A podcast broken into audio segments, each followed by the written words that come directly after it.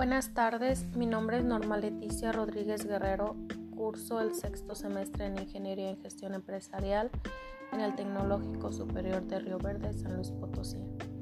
El día de hoy hablaré un poco acerca de los riesgos de seguridad en las operaciones. Es un tema muy importante ya que podemos conocer los factores de riesgo en el trabajo más comunes y por consiguiente tomar medidas necesarias para evitar este tipo de accidentes. Los factores de riesgo son, se dividen en físicos, mecánicos, químicos, eléctricos, ergonómicos, biológicos y psicosociales. Por el momento les voy a hablar acerca de los factores de riesgo físicos, el cual se divide en ruido, radiaciones, temperaturas, presiones anormales, vibraciones e iluminaciones.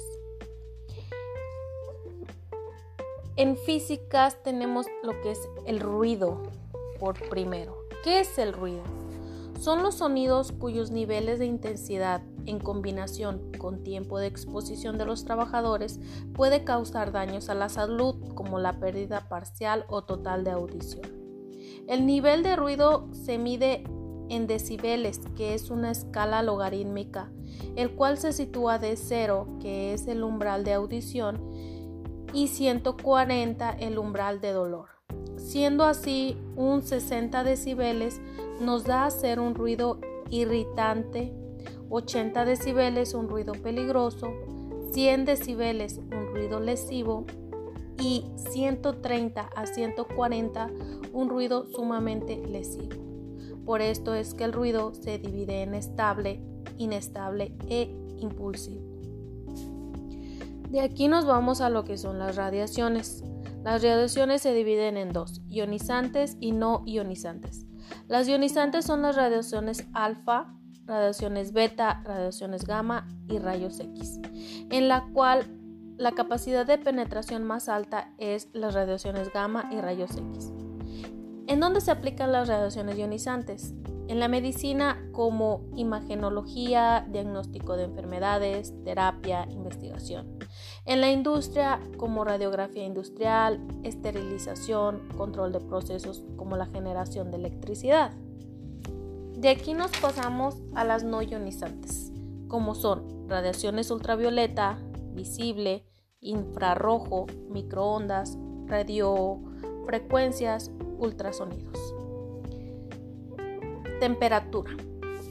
Las condiciones térmicas elevadas o abatidas nos dice que son la exposición de trabajadores a condiciones térmicas provocadas por fuentes que generen que la temperatura corporal de los trabajadores sea inferior a 36 grados centígrados o superior a los 38 grados centígrados, ya que la temperatura normal del cuerpo es de 36 a 37 y medio grados centígrados.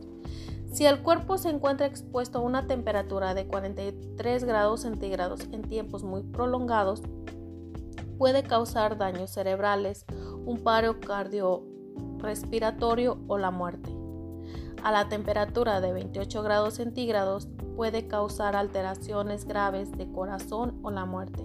Para esto, en las áreas de trabajo se debe tener calefacción o aire acondicionado o si son áreas donde la temperatura es requerida, deberán portar equipo de protección personal.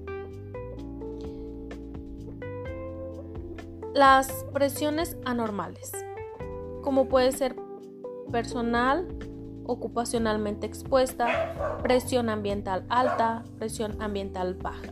De aquí nos vamos con las vibraciones.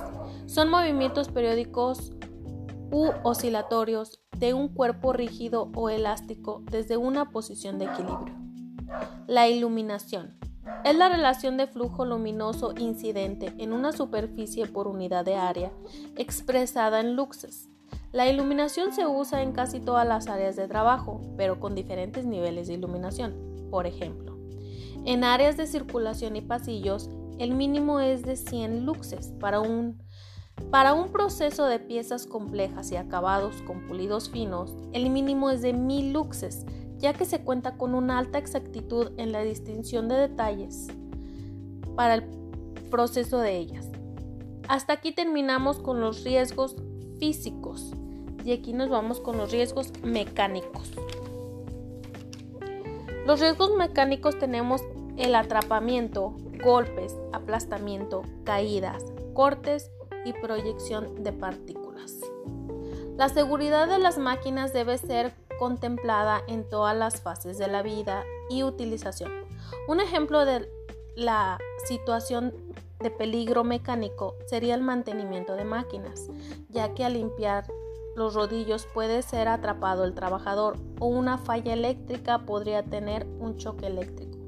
Un ejemplo de medida de seguridad en el área mecánica son los resguardos.